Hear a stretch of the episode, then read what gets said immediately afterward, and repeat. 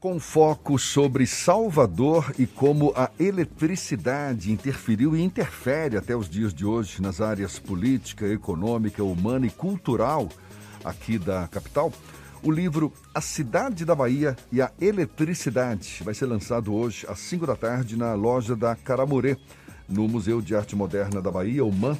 Os textos são de Daniel Rebouças, Fernando Oberlander e Juliana Barreto Farias.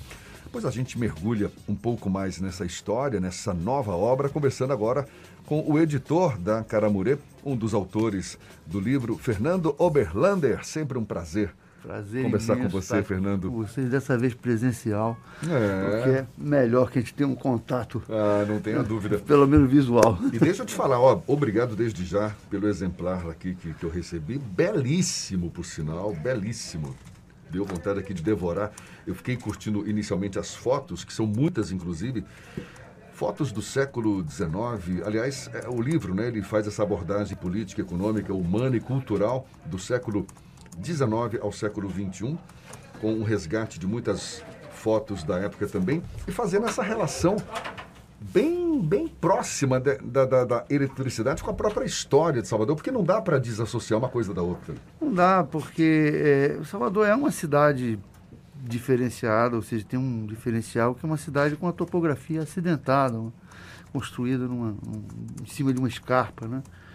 Então, naturalmente, a, a mobilidade, a necessidade de se mobilidade, mobilidade né? Foi muito grande e o desejo da cidade para facilitar esse processo foi, foi enorme. Mas esse livro ele, ele é uma pesquisa que começa em 2013, pesquisa que a gente começou a fazer, o Daniel Rebouças, que é um, para gente, para mim, por exemplo, é uma das pessoas que mais conhece hoje em dia de iconografia baiana, é um profissional incrível, parceiro de longas, longas datas e de outras publicações, publicações, inclusive, bem importantes inclusive uma com parceria com o Cid Teixeira, que fizemos uhum. o, a história do petróleo na Bahia. Mas, enfim, esse, essa, essa, essa, essa ideia dessa pesquisa começou a dar para a gente uma série de elementos que a gente não planejava. Inclusive, é uma versão compacta, não é? é. De, de, um livro bem maior que foi lançado em 2018. 18, foi 2018. Essa versão ela surge por dois motivos. É, em primeiro lugar, porque as pessoas se queixavam que a, é difícil você manipular um, um, um, livro de 540 páginas, pesado, que pesa 5 quilos. É um livro, livro de arte. É um né? livro de arte, né? que tem as suas vantagens por ter um, volume maior de imagens e umas imagens coloridas, de uma qualidade fotográfica mesmo. Né? Uhum. Né?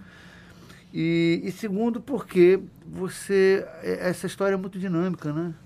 Então a gente consegue, como a proposta era que a gente ficasse, fechasse até os dias atuais, algumas coisas aconteceram que foram básicas aí. Foram incluídas nessa versão Nessa agora. versão, nível, quer dizer, uma compacta e ampliada. Sim. Compacta no formato e ampliada no contexto, né? A gente não, não pode desassociar a história. Na vida de, de hoje, nós, nós vivemos num momento que eu acho que as próximas gerações vão estudar profundamente, que é o momento de uma pandemia, o momento de, de, de mudanças de comportamento, né? É, vivemos um, uma crise econômica mundial, uma perspectiva de uma terceira guerra mundial, lamentavelmente, está por aí rondando novamente as nossas vidas. E o Brasil, né, agora sofrendo aí um, uma série de situações e agora com uma esperança para o ano que vem. É, fala um pouco para a gente do, do, desse livro, A Cidade da Bahia e a Eletricidade. Conta um pouco para nós como, como é que foi a chegada da energia elétrica aqui em Salvador. Olha, a, a chegada ela não aconteceu, claro. O, a, quando a gente fala em energia elétrica, a gente imagina sempre a questão da iluminação, como é o que mais a gente vê assim, visível, né? É, essa, essa chegada ela foi lenta, porque ela não começa assim. Claro, tem um momento marco que chega a primeira usina termoelétrica acontece aqui, isso está descrito no livro. Mas essa, essa, esse elemento eletricidade, ele, ele, ele, vai aos poucos se adaptando à realidade da Bahia. A primeira, primeira é, iniciativa de, de iluminação elétrica acontece em 1855, na Faculdade de Medicina, com o Malaquias Alves de Souza, que iluminou durante alguns minutos ali a faculdade de uma forma muito rudimentar. Dizem, quer dizer, textualmente a gente sabe que da Bahia foi nessa época. Mas dizem, outras, outras fontes já me disseram que talvez tenha sido a primeira a, a manifestação é, de iluminação do Brasil. Mas isso a gente não tem comprovação. Tá? E a partir dali, essa, essa, essa, essa eletricidade ela vai, de alguma maneira, interferindo na medicina, ela vai interferir em várias situações. E, até que, como a gente chega aos dias de hoje, né? Sem, sem eletricidade a gente não faz nada. A gente só percebe também quando acaba. Quando acaba a energia, pô, Deus não dá conta. Fica todo mundo. E aí agora o que vai fazer? Mas ela convive com a gente de uma forma muito, muito assim, transparente, né? Tipo um fantasma. Agora, é, é, Salvador é uma cidade que depende muito mais ainda da eletricidade até hoje, por mais que a gente tenha hoje uma série de, de, de soluções urbanas, mas Salvador é uma cidade de topografia muito acidentada. É difícil de se, se locomover em Salvador. Né? É, e, e, e, sem eletricidade fica mais difícil. No transporte, por exemplo, a gente começou o transporte urbano que se tinha na época puxado por animal. Isso, tração animal. Os bondes é. puxados por burros, depois é, vieram os bondes elétricos, depois se substitui tudo por ônibus a diesel e agora a gente começa a voltar para alternativas de transporte coletivo movidos a energia, né? É, eu, eu, particularmente, eu defendo muito essa questão do bonde. Eu acho que o bonde é uma grande evolução. No início do, do século passa, passado, com a, a, chegada da República, o modelo econômico é, e político é, modifica né, da, da, do vínculo que o Brasil tinha com a Inglaterra para os americanos, e os americanos defendiam um modelo, um modelo de, de é, é, automóveis e, e, veículos a combustão, né, e, de certa forma, abandonam um pouco a questão da, das ferrovias. Né, mas eu acho que o bonde, para Salvador, é uma grande solução. Quando eu lancei, nós lançamos a primeira edição, eu dei uma declaração que eu acho que a grande solução para Salvador é o bonde. Você já imaginou você chegar ali no Campo Grande, turista, todo mundo, parar o carro ali, não entrar carro nenhum, só entrar Uber e táxi. É. E você pegar um bondezinho até o Pelourinho, que maravilha seria. Seria fantástico. E o que ia atrair de turista? É verdade. Entendeu? Porque na Europa inteira você faz isso. E aquele bondezinho antigo mesmo, bonitinho, como era, como era anterior, isso tudo é, é possível fazer, né? Agora precisa ter vontade política, né? Agora, nesse panorama geral que você dá, que vocês, né, você, Daniel e a Juliana dão nesse livro, fazendo essa relação da, da chegada da eletricidade nas diversas áreas de, de atuação aqui, econômica, política, humana, cultural. Quando eu, eu recebi o livro, estava dando uma folheada isso ontem, coincidentemente eu, eu, falei, poxa, olha aqui, a história da radiodifusão Sim. aqui na Bahia, né? no Sim. início do século XX, a rádio... Isso Sociedades da Bahia, que foi uma das, Isso. uma das pioneiras da radiodifusão no Brasil.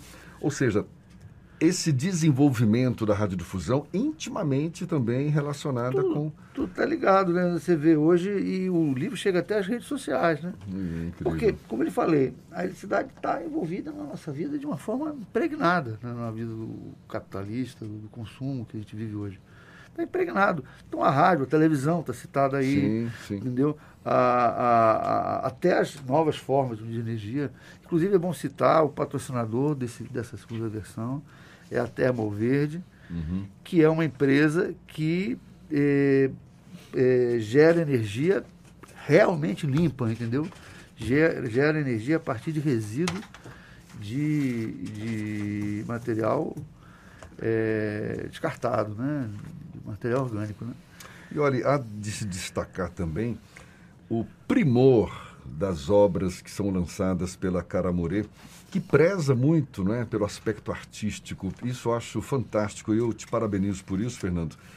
Esse livro não está sendo diferente eu recebi aqui foi uma obra de arte, além Sim, desse conteúdo. É uma versão compacta de um livro de arte. Né? Sim, é, mas e, e, não deixa de ser também uma nova obra de arte, né? Porque você vê que é uma capa belíssima, fotografias, muito bem editado, tudo muito, muito legal, Obrigado, que é uma né? marca da Caramurê. Você me falava de um livro que tá para ser lançado ainda também pela Caramurê, da Lívia Natália. Isso, na verdade nós fizemos um pré-lançamento na Bienal, que foi um sucesso a Bienal. Tá? O livro é um livro importante. Em tá? face dos últimos acontecimentos. Isso, é um livro muito importante. Com ilustrações suas, inclusive. Sim, foi todo ilustrado. Ele começou em 2019, quando fizemos um sarau, e, eh, que já tínhamos lançado um livro com várias mulheres, e ela era uma delas. E ela pediu licença para recitar um poema inédito. E o poema é esse, chamado Em Face dos Últimos Acontecimentos, que emocionou uma plateia de 100 pessoas. Uhum. A partir quando ela saiu dali, eu digo, vamos fazer um livro com esse poema. Aí começamos, não imaginávamos que ia ter a pandemia, eu comecei a ilustrar o livro, um livro bastante ilustrado.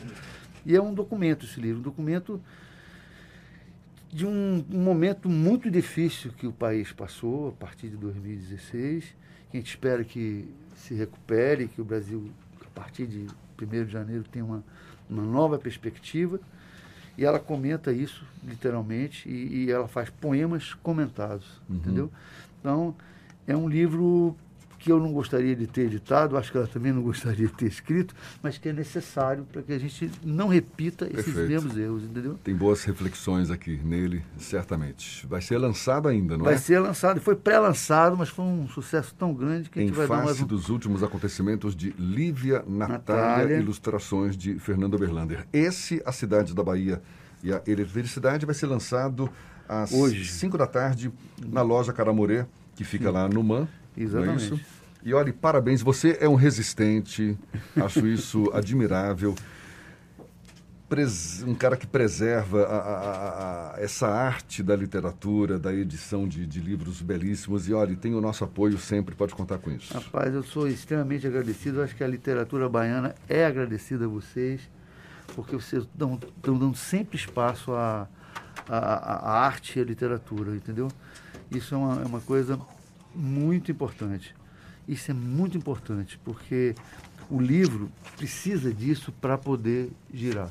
Maravilha. Então, muito obrigado a você. E sempre um prazer falar com você, Fernando. Prazer você é sempre bem-vindo aqui conosco.